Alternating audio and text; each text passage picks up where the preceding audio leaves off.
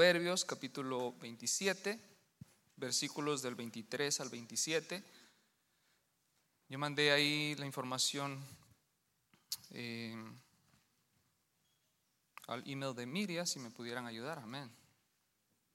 Proverbios capítulo 27, versículos del 23 al 27. Cuando lo tengan, me puede decir amén. Y entonces pasamos a darle lectura. Amén. Escucha lo que dice eh, Proverbios del, versículo 23 en adelante. Dice, conoce bien la condición de tus rebaños y presta atención a tu ganado, porque las riquezas no son eternas, ni perdurará la corona por todas las generaciones. Cuando la hierba desaparece, se ve el retoño y se recogen las hierbas de los montes. Los corderos darán para tu vestido y las cabras para el precio de un campo y habrá suficiente leche de cabra para tu alimento, para el alimento de tu casa y sustento para tus doncellas. Vamos a orar, Dios mío, en esta hora. Te damos gracias, Señor, por el privilegio que nos da, Señor, de estar una vez más en tu casa. Señor, sabemos que, Señor, si no fuese por tus cuidados, si no fuera, Señor, por eh, todo lo que tú haces, Señor, alrededor de nuestras vidas, Señor, no estuviésemos aquí parados, Dios. Gracias porque Contamos con un Dios todopoderoso, un Dios que se encuentra en cada lugar donde nosotros vayamos. Y Señor, y hemos venido aquí a adorar tu nombre, a exaltarte, Señor Jesús, y a reconocer tu señorío sobre nuestras vidas, Padre. Y ahora, Señor, es el tiempo de compartir la palabra. Yo te pido, Señor, que prepares cada corazón aquí presente, Señor, que tu Espíritu Santo se mueva en este lugar, Dios mío. Las personas que estamos aquí no hemos venido por casualidad, es porque tú lo has permitido, Dios mío. Y yo te pido, Señor, que me uses de una manera especial para que tu, eh, tu palabra, Señor, llegue a cada corazón. Señor, en tu nombre lo pedimos, Padre. Amén. Y amén.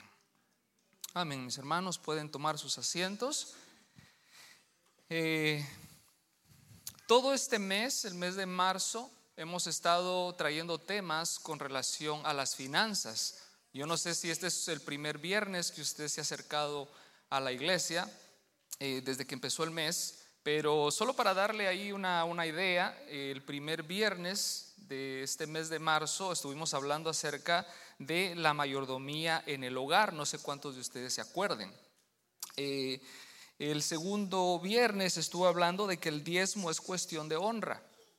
El diezmo, hermanos, no es algo que simplemente traemos aquí por, porque sí, sino es cuestión que honramos a nuestro Dios, al Dios que nos provee de todas las cosas y nosotros en reconocimiento de eso, entonces venimos y, y traemos un poco de tanto que Él nos da.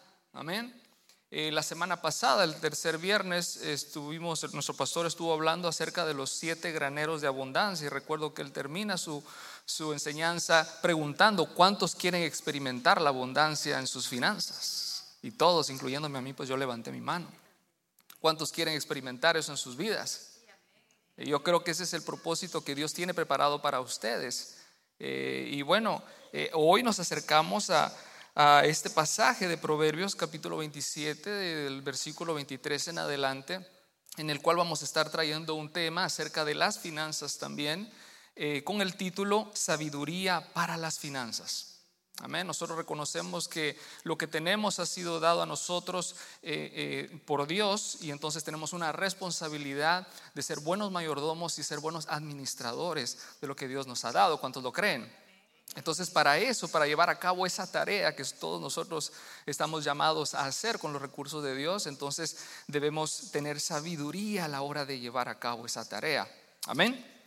Y la intención, hermanos, eh, de nosotros, de todo este mes, estar hablando acerca de las finanzas, eh, es para poder ver principios bíblicos que nos puedan orientar a nosotros, a orientar a las familias, a los matrimonios, eh, con nuestro manejo financiero. Esa es la motivación por la cual eh, nuestro pastor eh, decidió que durante todo este mes estuviéramos hablando acerca de las finanzas. Para algunas personas, hermanos, este tema pudiera parecer poco espiritual.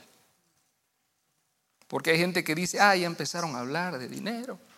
¿Verdad que si usted ha escuchado a alguna persona que dice así? Entonces, para alguna persona, hermanos, este tema, yo sé que nadie de los que estamos aquí, pero para alguna persona, hermano, puede pensar que este tema es poco espiritual, pero cuando nosotros vemos las implicaciones que tiene el dinero en el corazón humano, uno se da cuenta que el tema de las finanzas y el dinero es más espiritual de lo que nos podemos imaginar. Amén. Eh, y si existe una realidad, hermanos, es que eh, el dinero tiene muchos efectos sobre nosotros. Y la forma en cómo nosotros nos relacionamos con, el dinero y los recursos manifiesta el estado de nuestro corazón muchas veces. Y dentro de, de, una familia, dentro de un matrimonio, entonces definitivamente tiene que haber un entendimiento común en cuanto al manejo financiero. ¿Cuántos lo creen? De lo contrario, habrán conflictos, de lo contrario, habrán problemas, habrán diferencias. Y por eso es que vemos muchas veces que hay matrimonios que están batallando con el tema de las finanzas, con el tema del dinero, porque eh, eh, no se consideran los principios bíblicos acerca de las finanzas. Ahora, este tema, hermanos, del dinero y de las finanzas, para muchos es la fuente número uno de estrés y ansiedad en sus vidas. Eh, posiblemente usted conoce a alguna persona eh, que este tema del dinero siempre están en problemas y les causa mucho estrés y mucha ansiedad. Según un estudio realizado por el grupo Barna, eh, este es un, grupo, una compañía encuestadora que trae muchos...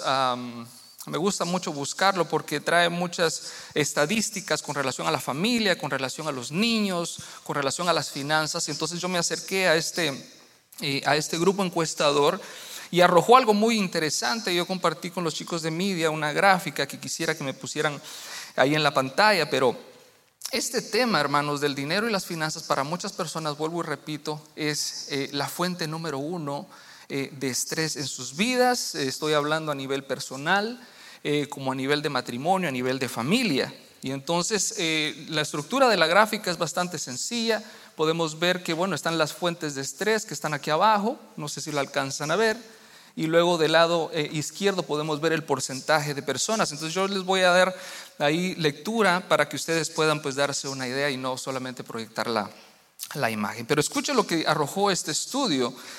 Eh, dice que el 69% de las personas, el 69%, estamos hablando de mucho más del 50% del grupo que fue encuestado, dice que concordó que el dinero era la fuente número uno de estrés en sus vidas. El 69% de personas. Eh, ahí usted lo puede ver en la primera barrita. Eh, en la misma encuesta dice que el 65%, si un poquito menos, el 65% respondió que el trabajo era la fuente número dos de estrés. Algunos de los que estamos aquí posiblemente dirán, sí, es que en el trabajo es un poco estresante. ¿Verdad que sí? No todos. Muchos disfrutamos nuestro trabajo. Yo disfruto mucho mi trabajo eh, y no lo considero como un estrés, pero mucha gente sí considera el trabajo como un estrés. Aquí dice, este, por lo menos en este grupo encuestado, dice que el 65%. Más adelante, el 61% coincidió que la economía era la fuente número 3 de estrés y ansiedad.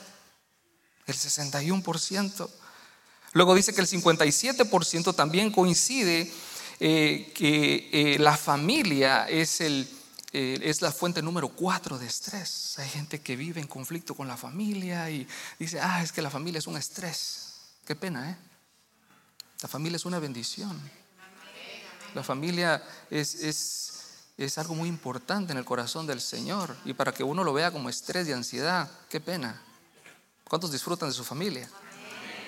Yo disfruto mucho de mi familia y disfruto de ustedes también, que son mi familia, amén, de la iglesia. Eh, más adelante también dice que el 56% dice que las relaciones es la fuente eh, eh, número 5 de estrés. Y por último, la última columna que ustedes ven ahí, con un 52%, yo me enfoqué en las que estaban arriba del 50%. Y dice, por, en, en, el último, dice el 52% coincide también que la salud era la sexta fuente de estrés en las personas.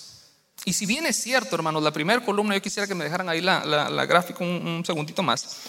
Si bien es cierto, ustedes ven que el, porcentaje más alto es la fuente número uno, que es el dinero, eh, eh, la fuente de estrés para muchas personas, llama la atención que el resto de la lista de alguna manera tienen que ver con el dinero. No sé si usted se percató, pero fíjense que el trabajo que se encuentra ahí en segundo eh, consiste en el esfuerzo humano que usted hace todos los días y el esfuerzo que yo hago todos los días eh, desarrollando una labor para obtener una paga, ¿verdad que sí? Usualmente ese pago es monetario, usted le pagan con dinero, ¿verdad? usted no le pagan con gallinas ni con, ni con nada. O sea, usualmente, usualmente, por la mayoría de veces, eh, lo que nosotros recibimos de paga por la labor que hacemos en diferente, en cualquier entidad, en cualquier trabajo que hacemos, es monetario, es del dinero. O sea que vemos que el trabajo de alguna, vez, de alguna manera tiene que ver con el dinero.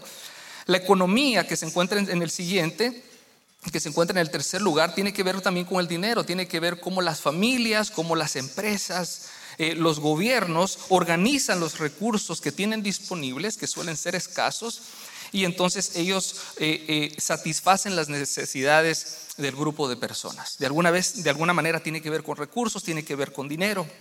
Más adelante también habla acerca de las familias y las relaciones. ¿Qué tiene que ver la familia y, las relaciones con el dinero? Bueno, eh, en la familia y en las relaciones son las que muchas veces nosotros invertimos. Yo no considero de que con mi familia yo gasto mi dinero, sino yo lo invierto. Yo invierto dinero. Cuando salgo un tiempo de vacaciones con mi familia, es un tiempo que invertimos, pero bueno, tiene que ver con dinero. Pero muchas veces también es con ese grupo de personas, con la familia y con las relaciones en las cuales muchas veces hay un poquito de conflicto con relación al dinero también. Yo decía ahorita al principio que muchas familias se encuentran en, problemas con el tema de las finanzas y, son familia. Y por último, entonces, tenemos la salud, eh, que está colocada en el sexto lugar. Eh, y es con la cual, hermano, muchas veces usted y yo hacemos ese intercambio que no está supuesto hacerse. Es cuando muchas veces sacrificamos nuestro sueño, sacrificamos nuestra salud para obtener más dinero. Vamos, no consideramos el descanso, no consideramos eh, eh, nuestra presión arterial, no consideramos nuestra salud con tal de generar y generar y generar más. Y al final del día, entonces, gastamos nuestra salud para obtener dinero, pero al final gastamos nuestro dinero para recuperar nuestra salud. ¿Verdad que sí? Y entonces de alguna manera, estas seis cosas, si bien es cierto, el dinero se encuentra como fuente número uno de estrés y ansiedad en las personas, por lo menos en este grupo encuestado, posiblemente usted se puede ver identificado con alguna de estas seis. Pero todas las demás, de alguna manera, tienen que ver con el dinero. ¿Cuántos van conmigo? Amén. Ahora, eh, eh, me gustaría a mí presentar una lista de cosas, cinco al menos, de las cuales nosotros hacemos todo el tiempo con el dinero. Amén. Esta es solo mi introducción. Ya vamos a pasar al mensaje. Solo me interesa dejar esto claro antes de pasar al mensaje. Pero cosas que nosotros hacemos eh, eh, con el dinero, yo quisiera pedir ahí la, segunda gráfica. Amén. Esas son cosas que todos nosotros hacemos con el dinero. Como podemos ver ahí, hermanos, eh, algo que hacemos todos es que lo gastamos. La gente gasta el dinero. Necesitamos comprar comida, ¿verdad? Dice que se gastan millones y millones de dólares mensuales en consumo de alimentos en los Estados Unidos. Millones de dólares. La gente gasta para obtener los alimentos, la gente gasta cuando compra vestimenta, cuando eh, se tiene que comprar esos zapatos que tienen que pegar con el vestido, cuando las hermanas salen de shopping. ¿Cuántas hermanas salen de shopping? Ni una. Solo los hermanos. Pero es algo que todos hacemos, eso es una realidad, todos hacemos, todos gastamos eh, el dinero. Necesitamos comprar ese mueble en la sala que queremos, hay que pintar la casa, entonces hay que salir y gastar en la pintura. Y entonces es algo que hacemos, es una realidad, todos gastamos el dinero. Otra cosa que hacemos todos con el dinero, hermanos, es que pagamos deudas. ¿Cuántos pagamos deudas? Eh, yo no soy partidario de las deudas, no me gustan, pero aunque no me gusten, pues yo tengo una deuda aparte de la que tengo con el Señor, que esa es impagable, que es la sangre que me lava de los pecados, esa es una deuda impagable. Pero a pesar de eso, hermanos, cuando uno, ¿cuántos tienen casa aquí? Gloria a Dios. Cuando uno compra su casa, hermanos, uno dice, gracias a Dios ya me compré mi casa. Recuerdo que cuando yo compré, cuando compramos nuestra segunda casa, en la compañía de títulos, a uno lo hacen tomarse una foto con una, con una llave blanca, grandísima. ¿A usted le pasó? Y entonces ahí dice homeowners. Eh, homeowners nada, esa casa le pertenece al banco. Y entonces usted está celebrando que el banco le prestó cierta cantidad para entonces hacer pagos. Pero gracias a Dios que uno también tiene trabajo eh, y uno puede eh, eh, comprar su casa. Pero una realidad, hermanos, es que la mayoría de los que estamos aquí, si no es que todos, pagamos deudas. Hay gente que está pagando sus carros, hay gente que posiblemente ya, ya pagó sus carros, pero tal vez tiene una tarjeta de crédito. Esta semana misma estaba hablando con un muchacho, compañero mío del trabajo, y me comentaba acerca de, de unas deudas que tiene con unas tarjetas que yo digo, wow, increíble, cómo una persona puede endeudarse de tal manera. Pero bueno, la gente paga deudas, hay gente que está pagando todavía su universidad a pesar de, que han pasado los años. Otra cosa que hacemos eh, con el dinero, hermanos, es que pagamos taxes. Todos los que estamos aquí pagamos taxes y debemos pagar taxes. Eh, en su cheque, cuando le, pagan el viernes, lo primero que le sacan es, son sus taxes. Si usted va a comprar un celular y lo va a sacar a pagos, lo primero que usted tiene que dejar pagado son las taxas. Y el resto usted lo puede pagar mensual, pero las taxas usted las tiene que pagar al principio. Y si usted no paga las taxas semanal, mensual, según cuando le paguen, hermanos, al final del año, espérese porque hay que pagar taxas. Es un deber del ciudadano de Estados Unidos, por lo menos, bueno, de todo, pero especialmente aquí, hermanos, la ley es bastante fuerte con relación a pagar taxes. Todos los que estamos aquí, hermanos, de alguna manera pagamos taxas. Otra cosa que hacemos, si no todos, por lo menos la mayoría, es que ahorramos. Y ahí no escuché muchos amenes, pero algunos tenemos la costumbre de ahorrar, aunque no todos, pero es un buen hábito. Eh, hay gente que considera que después que ya hizo todo en su lista del mes, lo que sobra entonces lo ahorra. Pero bueno, eso es algo que si no todos, por lo menos la mayoría de las personas, bueno, entonces ahorra. Y por último, entonces, otra cosa que hacemos todos, hermanos, por lo menos la mayoría, es que damos. ¿Cuántos de los que estamos aquí damos? Yo pongo entre paréntesis Dios y otros. ¿Cuántos cuando vemos la necesidad de alguien venimos y extendemos nuestra mano y le bendecimos? Venimos y nos acercamos y damos a la casa del Señor. Entonces, esa es, es una realidad, por lo menos aquí. Y hay muchísimas cosas más que hacemos con el dinero. Eh, y de estos puntos hay subpuntos también, pero obviamente eh, no, no, me interesa entrar en esto, eh, quiero entrar ya al pasaje, pero esa es una realidad. Todos nosotros por lo menos podríamos estar de acuerdo que estas son cosas que hacemos nosotros todo el tiempo con nuestro dinero. Gastamos, pagamos deudas, pagamos taxes, ahorramos y damos a otros. Y Hermanos, así, así como está esa lista, así se ve la lista de prioridades de mucha gente, no solamente aquí en Estados Unidos, en mi país, en Guatemala, en México, Honduras, El Salvador, en todos lados. Incluso así mismo se ve la lista de prioridades de gente de la iglesia. Gracias a Dios que aquí no muchos, ¿verdad? Pero muchas personas creyentes, seguidores de Jesús, que han recibido tantas cosas del Señor, así se ve su lista de prioridades.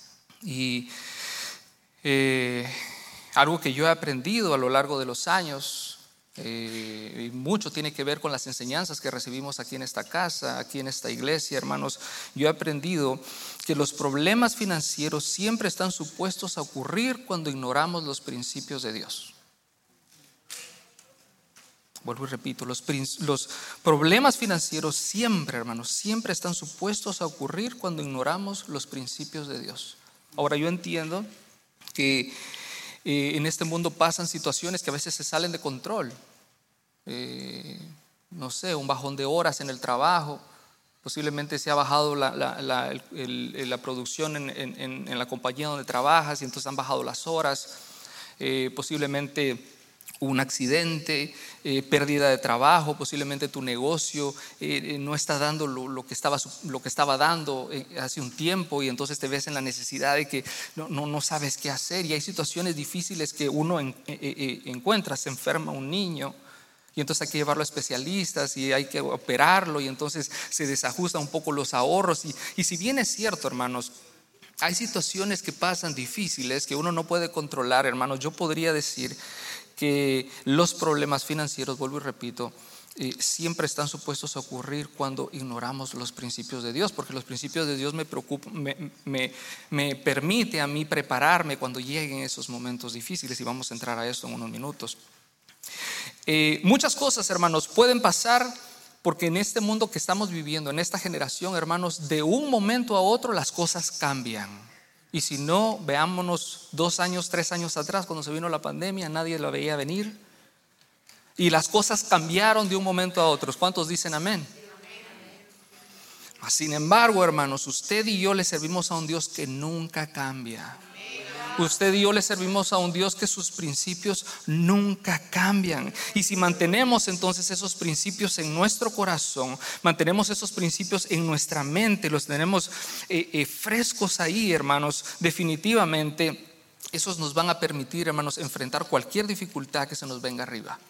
Pero es importante entonces estudiar estos principios y también tenerlos en cuenta y aplicarlos en nuestras vidas. ¿Cuántos dicen amén? Amén. Ahora entonces, habiendo revisado esa, esa introducción, yo quisiera pedirles si me pueden ayudar a quitar esa, esa gráfica de atrás.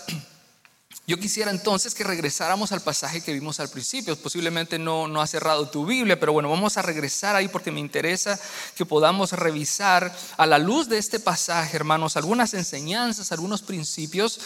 Eh, eh, y son tres fundamentos que vamos a revisar que me van a permitir a mí, que te van a permitir a, ti, como familia también, nos va a permitir llevar sabiamente nuestras finanzas. ¿Cuántos desean de todo corazón llevar sus finanzas sabiamente? Amén. Y este, como muchos pasajes que hay en la Biblia, podemos revisarlos y aprender de ellos. Así que el primer principio, el primer fundamento que yo veo claro en este pasaje, hermanos, es que debemos mantener un buen registro de lo que tenemos.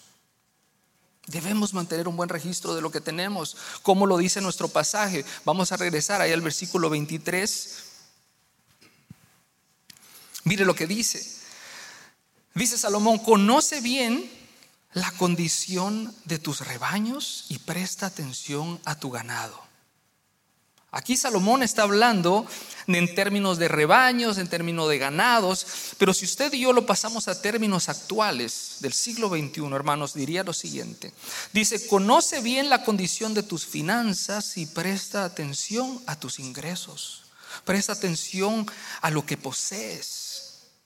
Mantén un buen registro de lo que tienes, mantén un buen registro de lo que Dios te ha dado. Por eso es de que Él dice, ahí conoce bien la condición de tus rebaños. Pero ¿por qué es que Salomón viene y es para él es importante eh, traer esto de que debemos conocer bien la condición de nuestras finanzas? La respuesta está en el versículo 24. Mire lo que dice el versículo 24. Porque las riquezas no son eternas las riquezas no son eternas ni perdurará la corona para todas las generaciones. Esa es la importancia por la cual nosotros debemos estar pendientes de las cosas que Dios ha puesto en nuestras manos. Porque el día de mañana llegarán momentos en los cuales, si nosotros vemos más allá, estaremos preparados para enfrentar esas situaciones. ¿Cuántos dicen amén? Y en este primer punto, hermanos, yo traje cuatro incisos que quisiera revisarlos con ustedes rápidamente, que creo que todos, hermanos, todos los que estamos aquí, independientemente si hay matrimonio, si hay familia, si hay jóvenes, eh, si hay damas eh, solteras o caballeros, hermanos, debemos todos, independientemente de cuál sea nuestro estatus, tomar en cuenta para entonces nosotros llevar sabiamente nuestras finanzas. Y lo primero, hermanos, que debemos tomar en cuenta para, para nosotros conocer bien, bien, la condición de nuestras finanzas y de nuestros ingresos, hermanos, es que necesitamos saber, necesitamos saber lo que tenemos. Es importante. Es importante saber nuestros bienes, eh, tu patrimonio, lo que, lo que a ti, eh, lo, que, lo que es tuyo ya. ¿Cuántos de aquí tienen, eh, están pagando sus casas? Ahorita mismo yo preguntaba y muchos decían amén. Bueno, la pregunta sería, ¿tú sabes cuánto te pertenece de ese pago de casa? Tú has pagado tu casa y bueno, a ti te pertenece el 25% o ya vas a terminar y es tuyo ya el 80%. Cuando digo tuyo, usted póngase a pensar que usted le está manejando las cosas a Dios, porque todo es de nuestro Señor, nada es de nosotros. Pero ¿cuánto le corresponde a usted? Si usted vendiera ahorita mismo su casa, ¿usted tiene noción de cuánto a usted le corresponde? El problema es que muchas veces las familias no tienen noción de esta información y es bien importante porque para nosotros ser diligentes y saber la condición de nuestras finanzas, hermanos, debemos saber este tipo de información. Si ya tú pagaste tu carro, bueno, tú sabes de que lo que vale el carro, eso ya, eso es tuyo, ¿sí? Pero entonces, eh, para nosotros llevar un buen registro de nuestras finanzas es importante saber lo que nos pertenece. Amén. Otro consejo es de que debemos saber lo que debemos. Primeramente era conocer lo que nos pertenece ya. Y por segundo, entonces es importante saber lo que se debe. Ok, si yo, si ya me pertenece a mí el 25% de mi casa, bueno, entonces debo el 75%. Eh, qué deudas estoy pagando, hacer una lista de las cosas que nosotros debemos en nuestro presupuesto, si es que llevamos presupuestos y saber, bueno, hacer una suma y ver cuánto es lo que nosotros debemos a, diferentes entidades, a diferentes bancos o, donde sea que tú, que tú estés pagando eh, tus deudas. Es importante saber, conocer esta información y está a simple como una llamada al banco y saber. O simplemente en tu celular, ahí mismo tú le haces login ahí al banco o, donde sea que, sea el lugar donde tengas, tengas la deuda y esa información está ahí. Lo que muy poca gente viene y accesa a esta información que es importante. Si nosotros vamos a ser diligentes al saber la condición de nuestras finanzas, necesitamos saber esta información. Amén. ¿Cuántos van conmigo? Otra cosa que necesitamos saber es que necesitamos saber cuánto ganamos. Yo creo que en ese punto, hermanos, muy pocos de nosotros tenemos problema. Eh, creo que todos los que estamos aquí sabemos cuánto ganamos, sabemos cuánto entra a casa. El problema es que muchas, muchas parejas, muchos matrimonios tristemente manejan presupuestos separados.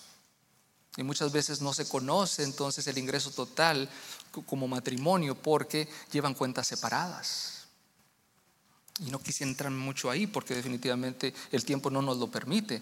Pero algo que es bien importante es que podamos tener estas cuentas juntas, porque es la única manera que nosotros como matrimonio sepamos cuánto nosotros ganamos, cuánto es el ingreso total en nuestras cuentas. Un paréntesis rápido. Cuando se llevan cuentas separadas, yo he tenido la oportunidad de hablar con alguna que otra persona. Cuando las cuentas se llevan separadas, hermanos, eso trae mucha fractura a, los matrimonios. De ahí se genera falta de comunicación, eso genera falta de confianza. Y dígame si la falta de confianza y la falta de comunicación no fractura los matrimonios. Por eso es que vemos tanta gente batallando con, estas áreas, porque de ahí se derivan muchas cosas. Gente que se acerca y dice, es que mi, mi esposa no me quiere prestar para comprar el carro. Porque, qué? no tiene confianza, no, no, no, no se siente eh, con la confianza de, prestarle el dinero. Para empezar, no se deberían de prestar porque es que lo que los dos ganan es, es para los dos.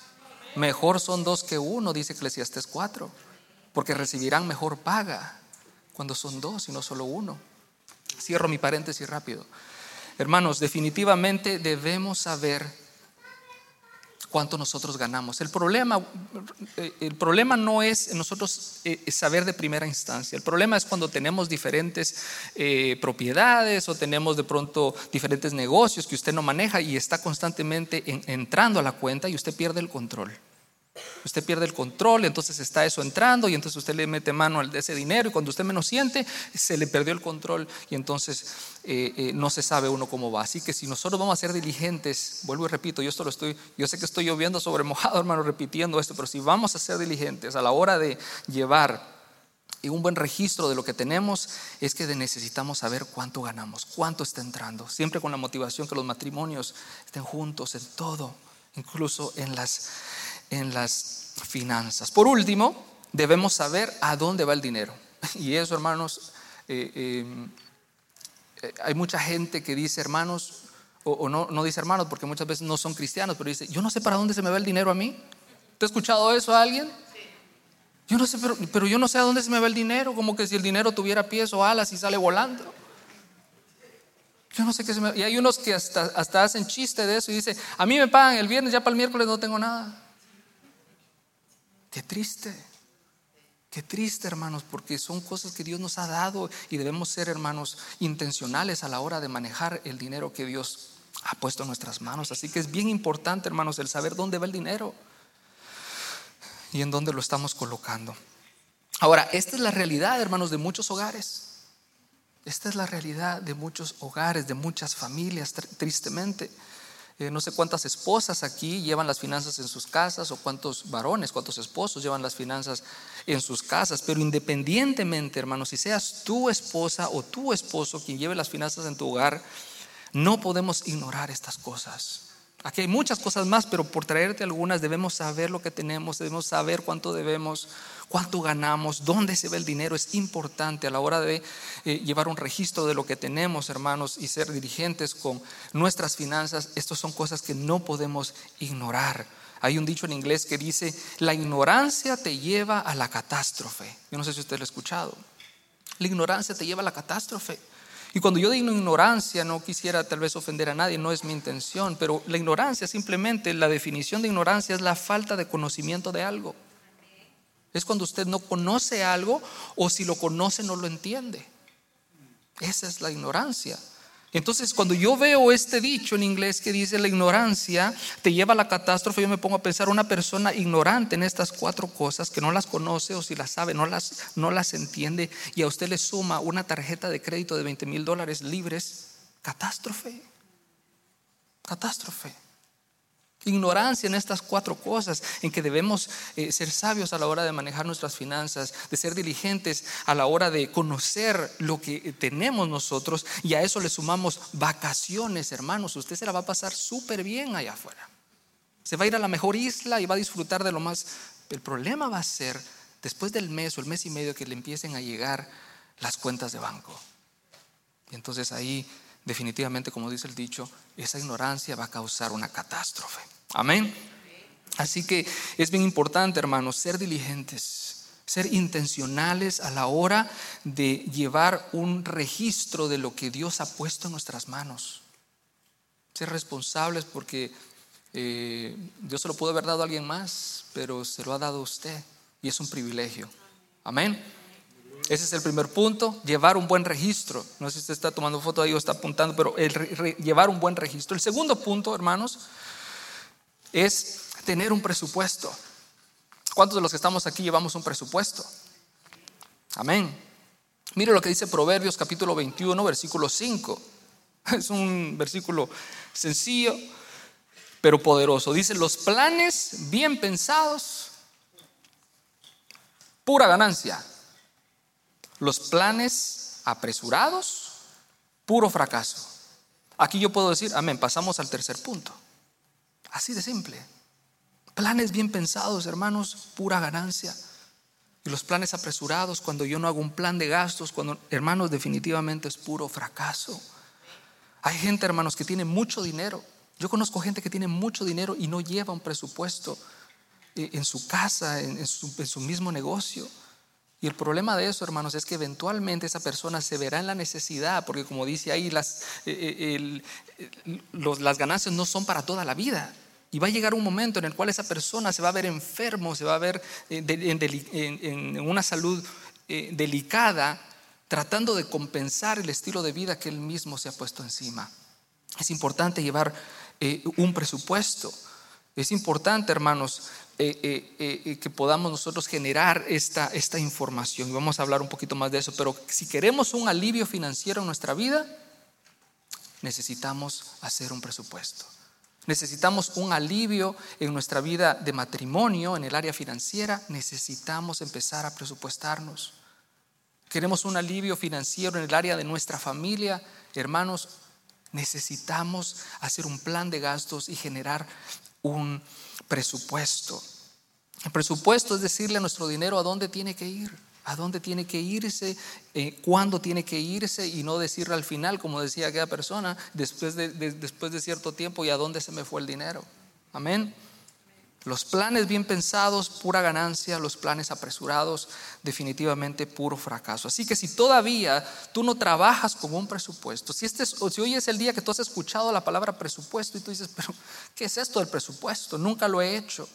Mi familia nunca me enseñó, mis padres nunca llevaron un presupuesto y esa es mi historia personal. Por lo tanto, como lo ignoro, no lo conozco y si lo he escuchado, no lo, no lo he aprendido, bueno, yo traigo aquí conmigo tres recomendaciones si tú decides entonces hacer un presupuesto. Primero es que un presupuesto debe ser una decisión mutua.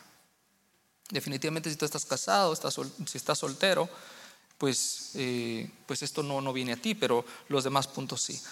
Eh, pero el presupuesto, hermanos, debe ser una decisión mutua. No es un presupuesto que yo me acerco con mi esposo y le digo, mira, vamos a trabajar bajo este presupuesto, apréndetelo y, ya después hablamos y me voy. No, es algo que yo hablo con ella, abro conversación con mi esposa, esposas abren conversación con su esposo y ven la importancia de llevar un presupuesto para entonces ser diligentes a la hora de manejar las finanzas que Dios ha puesto en nuestras manos. Pero nosotros nos acercamos intencionalmente y, como dice el primer consejo, un presupuesto debe ser decisión mutua. Nos sentamos, platicamos acerca de lo que hay que hacer y entonces, eh, eh, hermanos, ¿usted cree que Dios no ve con agrado cuando un matrimonio se sienta y habla acerca de un presupuesto porque están planeando manejar los recursos que Dios le ha dado en sus manos? Claro que sí. Y entonces eso me lleva a mi segundo consejo. El presupuesto debería ser cuestión de oración. El presupuesto no es algo que yo pongo ahí un papel y bueno, y lo hacemos así. No, el presupuesto es algo que después de haberme acercado con mi cónyuge y planeamos y vemos las cosas que queremos hacer, entonces venimos en oración al Señor sabiendo que eres el único que nos va a permitir llevar a cabo ese plan.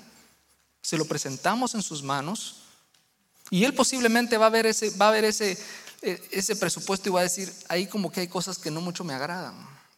Pero si invitamos al Señor a nuestra relación, si invitamos al Señor a nuestro presupuesto, hermanos, Él en su debido momento va a ayudarnos a acomodar ese presupuesto como mejor le plazca a Él.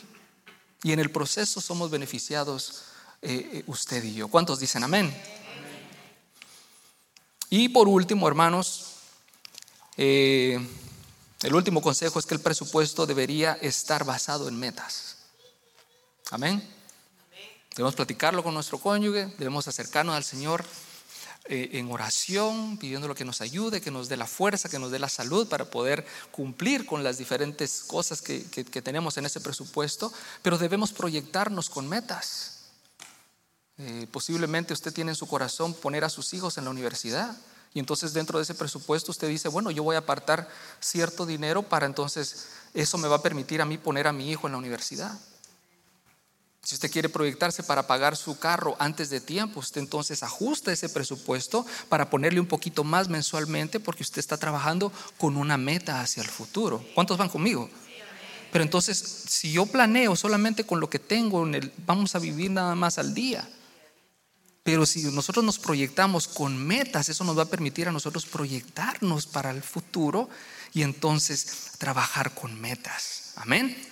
Así que es algo que nosotros debemos considerar, son algunos eh, consejos que yo te puedo traer acerca del presupuesto, pero sobre todas las cosas, hermanos, debemos eh, poner esto en oración. Esto, no, es un, tema eh, muy superficial. Estamos hablando de los recursos que Dios ha puesto en nuestras manos. Somos, somos simples mayordomos y administradores de los recursos que nos da. nosotros con eh, con, mi esposa muy temprano en nuestra relación. Ya voy a ir terminando, no sé si los chicos de, de, alabanza pueden subir, no quisiera pasarme. Eh, muy temprano en nuestra relación con, con mi esposa, antes de casarnos, eh, nosotros nos proyectamos, una meta que nosotros teníamos era vivir con el 80% de nuestros ingresos. Eh, siempre, yo vengo de una familia cristiana donde vi a mis padres siempre diezmar y siempre los vi ofrendar, igualmente ella en su familia, fue algo que fueron principios que, que nosotros vimos todo el tiempo, entonces no se nos fue difícil a nosotros proyectarnos con nuestros diezmos y con nuestras ofrendas. Entonces lo primero que nosotros vimos era que era importante, era vital para nosotros, para nuestro matrimonio, el poder eh, darle a la iglesia, darle al Señor el 10% de, nuestras, de nuestros ingresos. Y el otro 10% era el ahorro. Yo eh, eh, siempre me ha gustado ahorrar, no era el contexto de mi esposa, pero en, medio de la oración, en medio de, hacer todo lo que estábamos haciendo, em, vimos la importancia del ahorro, porque eso nos iba a permitir a nosotros en un momento difícil salir adelante. Y nos permitió entonces vivir con ese 80%. Eh, yo no tenía un yo trabajaba en un restaurante, empecé lavando platos en un restaurante y con el tiempo, bueno, eh, me hicieron manager de esa tienda y pues mi, mi, mi, paga tampoco no era gran cosa, pero Dios fue fiel. Mi esposa trabajaba en, en una compañía de petróleo. Ella ganaba más que yo en ese entonces. Yo iba a la universidad, mi esposa también estaba tomando clases. Eh, estábamos pagando nuestra casa, estábamos haciendo nuestras cosas y hermanos, nunca nos faltó nada. Porque Dios vio la fidelidad que nosotros teníamos hacia las cosas del Señor. Y ese 80%, hermano, nos sobreabundó todo el tiempo. Y hoy, a pasar de los años, nosotros contamos con otro trabajo. Mi esposa trabaja de casa, hermanos, y hemos visto la mano generosa del Señor. Dios ha sido bueno. Dios ha sido más que bueno. Amén. Si se lo va a dar fuerte, déselo aún más fuerte porque Él es quien provee todas las cosas. Y hemos visto la mano del Señor en todas las áreas de nuestra vida, incluyendo las finanzas. Hermano, Dios no se limita a bendecirte en ningún área de tu vida. Necesitas sanación espiritual, Él te la ofrece. Necesitas perdón de tus pecados, Dios te lo ofrece. Necesitas restauración económica en tus finanzas, Dios lo puede hacer. Lo único que tú tienes que hacer es reconocer que has tomado malas decisiones y que necesitas de su guía. Y Él pondrá su mano poderosa y en el proceso él te va a bendecir. Pero necesitamos ser fieles con lo que a nosotros nos corresponde, ¿verdad que sí? Y ese era mi segundo punto. Con este termino, con este tercer punto, que para llevar nosotros diligentemente, hermanos, un buen registro de nuestros ingresos, de nuestras finanzas, hermanos, debemos poner a Dios primero. Y que yo lo haya puesto, que yo haya puesto este punto de poner a Dios primero, que lo haya yo puesto en el tercer lugar, no quiere decir que sea menos importante. Es simplemente porque me va a permitir cerrar el mensaje de la manera que quiero cerrar. Pero este, hermanos, este de poner a Dios en primero, que yo lo puse aquí como último, es el, como último, es el más importante de todos. El que determina y cambia todas las cosas. No solamente en tus finanzas, sino en cualquier área de tu vida. Si tú pones a Dios en primero en cualquier área de tu vida, tenlo por seguro que Dios te va a bendecir de una manera muy especial. Si ponemos a Dios primero en nuestra familia, si ponemos a Dios primero en nuestros matrimonios, si lo ponemos primero en nuestros trabajos, haciendo las cosas como que son para Él y no para el jefe. Cuando ponemos a Dios primero en nuestras finanzas, este, hermanos, Dios tiene el poder de cambiar todas las cosas. Si tú te has visto en una situación difícil económicamente, es Dios quien te puede sacar de esa situación. Solamente que te acerques confiado que tiene el poder de hacerlo y Él lo hará. Proverbios capítulo 3 versículos 9 al 10, nueva versión internacional, dice, honra al Señor con tus riquezas. Esto lo hemos leído muchas veces. Dice, honra al Señor con tus riquezas y con los primeros frutos de tus cosechas. Así tus graneros se llenarán a reventar y tus bodegas rebosarán de vino nuevo. Es que solo al decirlo, hermanos, se le pone la piel de gallina a uno. Dice que si honramos a Dios con nuestras riquezas y con los frutos, los primeros frutos de nuestras cosechas, dice que nuestros graneros se llenarán a reventar. Yo no sé cuántos de los que estamos aquí hemos experimentado esos graneros a reventar.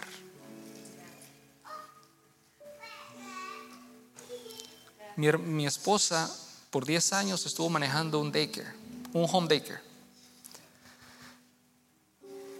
Y fue, fue un tiempo en nuestra vida de, de mucha bendición, mucha bendición.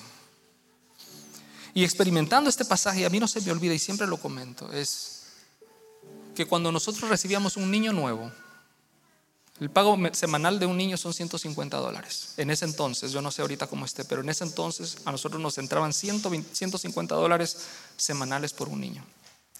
Cuando un niño entraba nuevo, nosotros traíamos íntegro esos 150 dólares a su casa, no el 10%.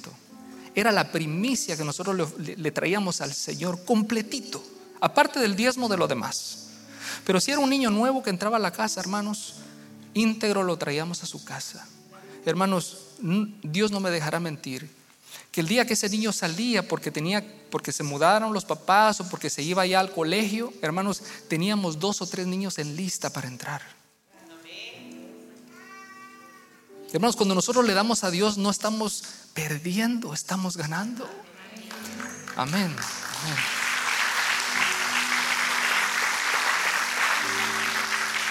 Y eso nos permitió, amada iglesia, eh, experimentamos la, mano del Señor eh, sobreabundantemente. Y yo puedo dar testimonio de que si honramos a Dios con nuestras riquezas, si honramos a Dios con las primicias, con los primeros frutos de tus cosechas, tus graneros serán llenos a reventar. Experimenta al Señor. Si nunca lo has experimentado de esa manera, hermanos, Dios no es un mentiroso. Si las cosas están aquí y hay promesa en el Señor, experimentalo de esa manera. Te reto a que lo puedas hacer. Honra al Señor no solo con tu comportamiento, honramos al Señor con nuestro comportamiento, ¿verdad que sí? Es importante. ¿Honramos a Dios con nuestro tiempo? Claro que sí, es una bendición. Con nuestras fuerzas, con nuestro esfuerzo, ¿lo honramos al Señor? Claro que sí. Pero su palabra es clara y dice, honra al Señor con tus riquezas también, no solamente con tu esfuerzo, no solamente con tu servicio, es importante, pero también con los primeros frutos de tus ganancias es importante también. ¿Cómo honramos a Dios, amada iglesia? Con lo primero. ¿Quieres honrar a Dios en el área de tus finanzas y ver la mano sobrenatural de Dios? Honralo con lo primero. Dios quiere bendecirte. ¿Cuántos creen aquí que Dios quiere bendecirles? Dios quiere bendecirnos sobreabundantemente. Dios quiere moverse en medio de tus finanzas. Dios quiere moverse a favor de su iglesia, a favor de sus hijos. Muchas veces nosotros limitamos a Dios. Pero ahora, hermanos, yo quisiera preguntar, ¿cuántos, cuántos tenemos una casa? Que ahorita salimos de acá y vamos a una casa. Qué bendición. ¿Cuántos contamos con un vehículo que nos va a transportar de punto A a punto B? Qué bendición. ¿Cuántos contamos con gasolina? Es una bendición. ¿Cuántos contamos con un trabajo? Mucha gente no tiene trabajo allá afuera. ¿Cuántos contamos con un trabajo? Hay gente que cuenta con un negocio. Qué privilegio, qué bendición. Que Dios haya tenido misericordia de nosotros y nos haya dado tantas cosas. Entonces, si tú tienes todas esas cosas que yo he dicho, entonces no tenemos problema de ingresos. Lo que tenemos es un problema de prioridades. Tenemos problema con quién va a ser nuestro número uno. Mateo capítulo 6, versículo 24 al 33 dice, nadie puede servir a dos señores, pues menospreciará a uno y amará a otro, o querrá mucho a uno y despreciará al otro. No se puede servir a la misma vez a Dios y a las riquezas. No podemos tener a Dios y a las riquezas, hermanos, en un mismo plano. Dios tiene que estar por sobre encima. Dios afirma categóricamente en su palabra su cuidado providencial sobre nosotros. Dice, eh, dice eh, más adelante, ahí en el versículo 31 de Mateo capítulo 6, dice así que no se preocupen diciendo qué comeremos o qué beberemos o con qué nos vestiremos. Los paganos andan tras todas estas cosas, pero el Padre Celestial sabe que ustedes las necesitan.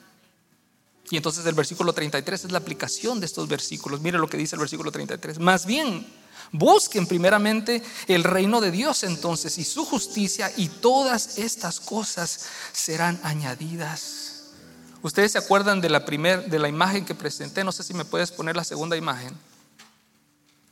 ¿Se acuerdan de, de esta imagen? Primero gastábamos, pagábamos deudas, pagábamos taxes, ahorrábamos y teníamos a Dios en un último plano. En un último plano. Y por eso, hermano, muchos, muchas familias, muchas personas pasan trabajo financieramente hablando, porque el, el orden de sus prioridades está a la inversa. Yo quisiera que me pusieras la otra imagen. La otra. ¿Qué te parece si hacemos un cambio de chip en nuestras vidas? Y entonces venimos y consideramos darle a Dios primero. Y decidimos entonces sembrar en los demás. Después entonces ahorramos, pagamos nuestras, nuestras taxas porque es un deber de ciudadano aquí en Estados Unidos. Pagamos nuestras deudas y te aseguro que tendrás suficiente para gastar. Es cuestión de honra y es cuestión de que mantengamos nuestro, nuestro orden de prioridades correctamente. Hermanos, si tú le sirves a Dios y le das lo primero, créeme, créeme, que no te va a faltar nada independientemente de la circunstancia que estés pasando, Dios va a estar contigo y no es tarde. Si tú dices, no, pero es que ahorita ya las cosas no tienen, no tienen solución, sí hay solución. Dios es el único que puede revertir cualquier situación que tú estés enfrentando.